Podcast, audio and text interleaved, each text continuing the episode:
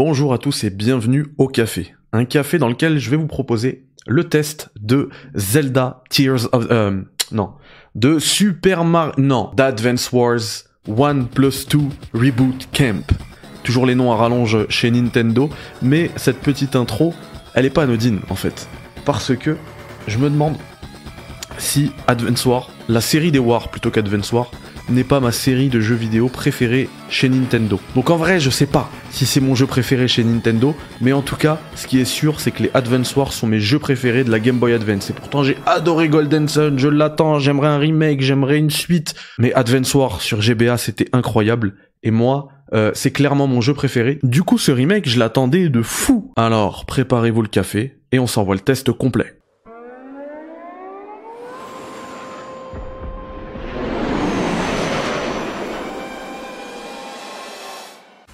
Advance Wars 1 plus 2 Reboot Camp est une compilation des deux premiers jeux de la série Advance Wars. Initialement sortis en 2001 et en 2003 respectivement sur Game Boy Advance.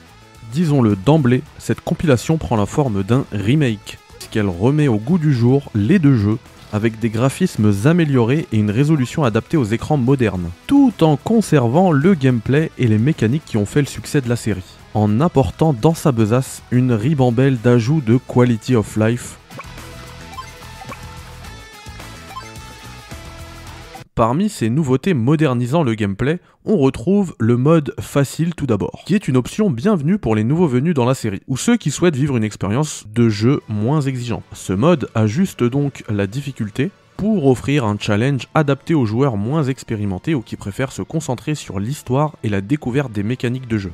De la même manière, la possibilité de rejouer un tour est un ajout intéressant, puisque cela nous permet de corriger nos erreurs momentanément sans avoir à rejouer toute la mission. L'autre intérêt assez inattendu qu'apporte cette possibilité, c'est l'expérimentation, puisqu'on va pouvoir tenter des coups et revenir en arrière si la stratégie n'est pas efficace, facilitant dès lors l'apprentissage pour les nouveaux venus.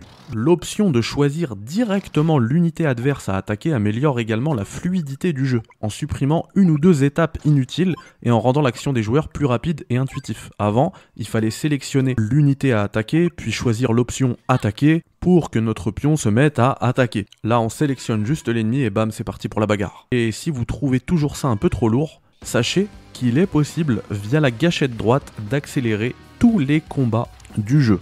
Et cette même gâchette permettra d'accélérer le tour entier de l'adversaire.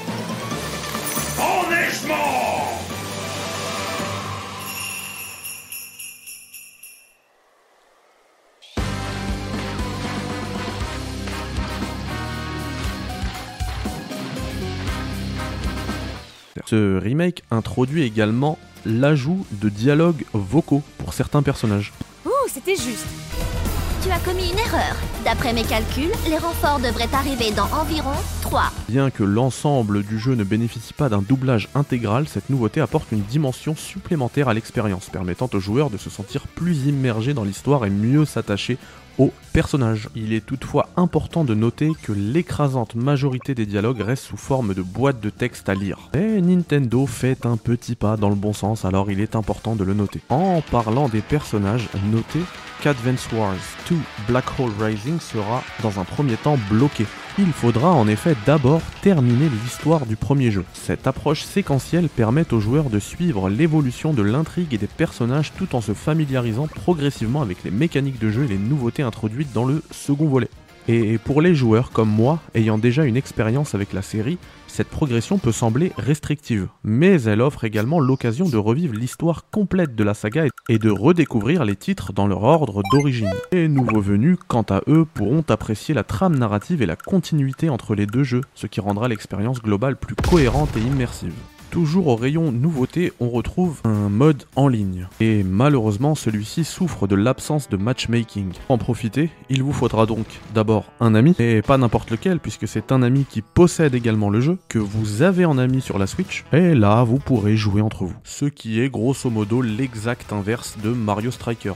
Et on comprend donc que Nintendo a toujours un vrai problème avec le mode online. Et cette limitation est d'autant plus regrettable que le mode créateur de cartes offre des possibilités possibilité quasi infinie de personnalisation et de nouvelles expériences de jeu. Un système de matchmaking bien conçu aurait pu permettre aux joueurs de partager et d'affronter des adversaires du monde entier sur leur propre création, donnant ainsi une nouvelle dimension à la série. Puisque oui, ce mode créateur de cartes est quant à lui très réussi à la fin de chaque mission, dans Advance War le 1 ou le 2, récolte un rang allant de S à A, B, C, D, je ne sais pas jusqu'où ça va, mais ça va loin. Et plus le rang est bon, plus on gagne des pièces. Ces pièces nous permettent alors d'accéder à la boutique de Hachi qui nous vend des cartes sur lesquelles jouer et qu'on débloque donc pour d'autres modes.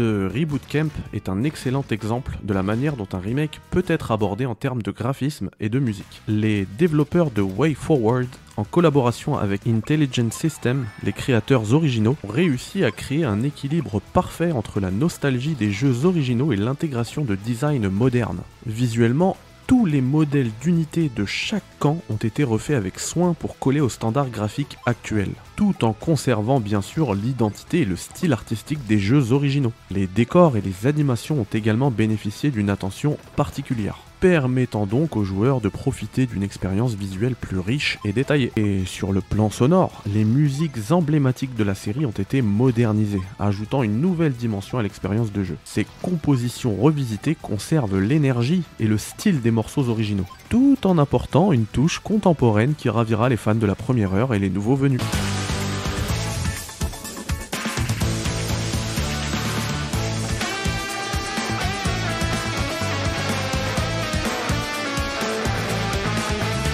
Niveau durée de vie, on est sur quelque chose d'au moins aussi sérieux. J'ai beau connaître les deux premiers jeux sur GBA comme ma poche, et même si j'ai exploité tous les petits ajouts évoqués permettant de rendre l'aventure moins longue à parcourir, sauf le mode facile bien évidemment, il m'aura fallu plus de 35 heures pour venir à bout des deux jeux. Comptez donc plus d'une cinquantaine d'heures de jeu pour tout voir à 100%, ce qui n'est pas mon cas, et ajouter à cela tout le temps que vous pourrez passer sur les modes en ligne, bien qu'incomplet selon moi. Pour toutes ces raisons, j'ai décidé d'attribuer la note de 8 sur 10 à Advance Wars 1 plus 2 Reboot Camp. Et franchement, quel plaisir de retrouver cette saga que je ne saurais que trop vous conseiller, en espérant, pourquoi pas, que le succès de cette compilation puisse donner des idées à Nintendo et mène à la naissance d'un Switch Wars, pourquoi pas. Et juste avant de vous laisser y aller, j'adore tellement Advance Wars que je faisais gagner le jeu et c'est donc Eiko qui a remporté le jeu sur Switch. Allez, ciao et à la prochaine au Café Critics.